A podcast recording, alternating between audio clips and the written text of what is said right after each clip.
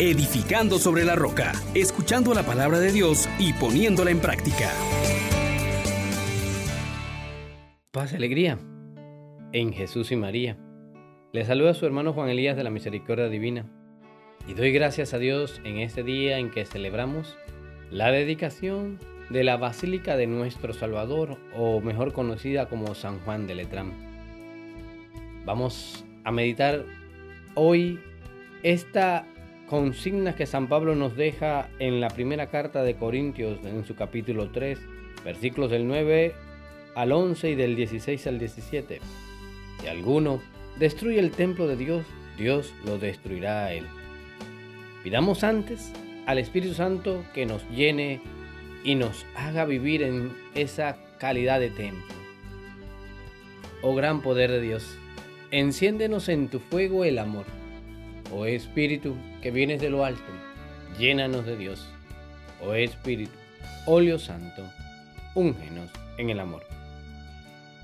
La palabra de Dios dice así, hermanos, son edificios de Dios, conforme al Dios que me ha dado yo, como hábil arquitecto, coloqué el cimiento.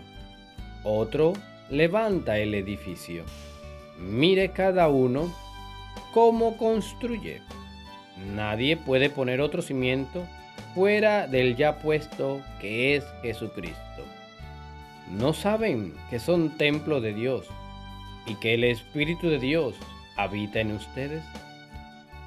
Si alguno destruye el templo de Dios, Dios lo destruirá él.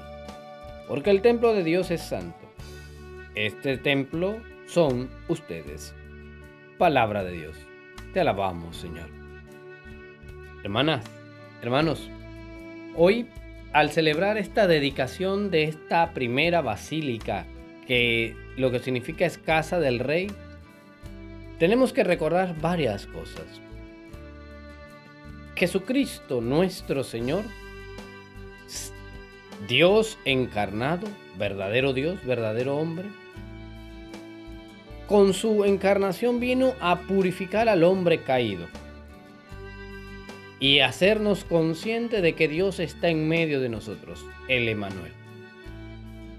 Con su entrega también abre su costado del cual sale agua y sangre para limpiarnos, para purificarnos para hacernos fructificar.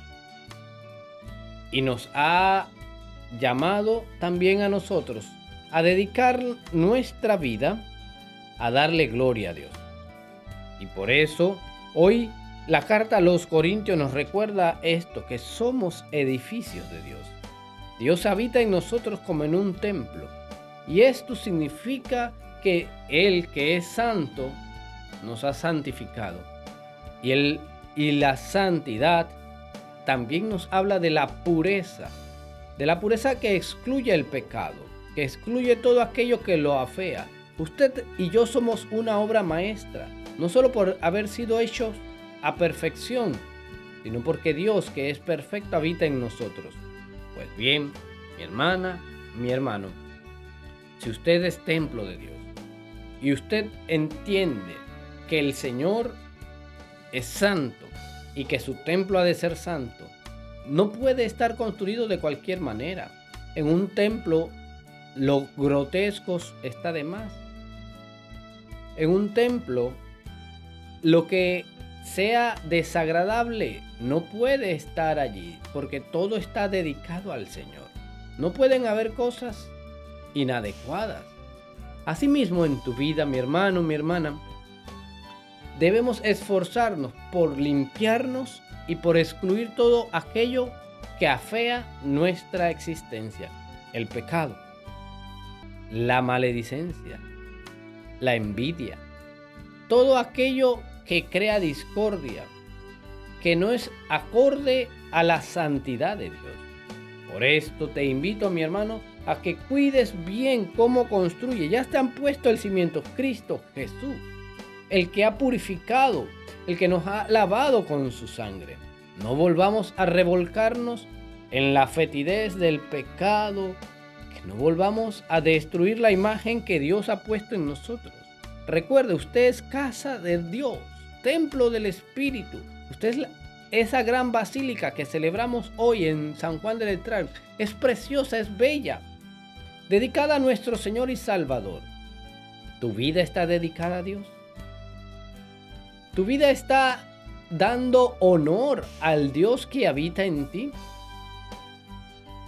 Por eso hemos de cuidar tanto de nuestra apariencia externa, pero sobre todo de nuestra interioridad.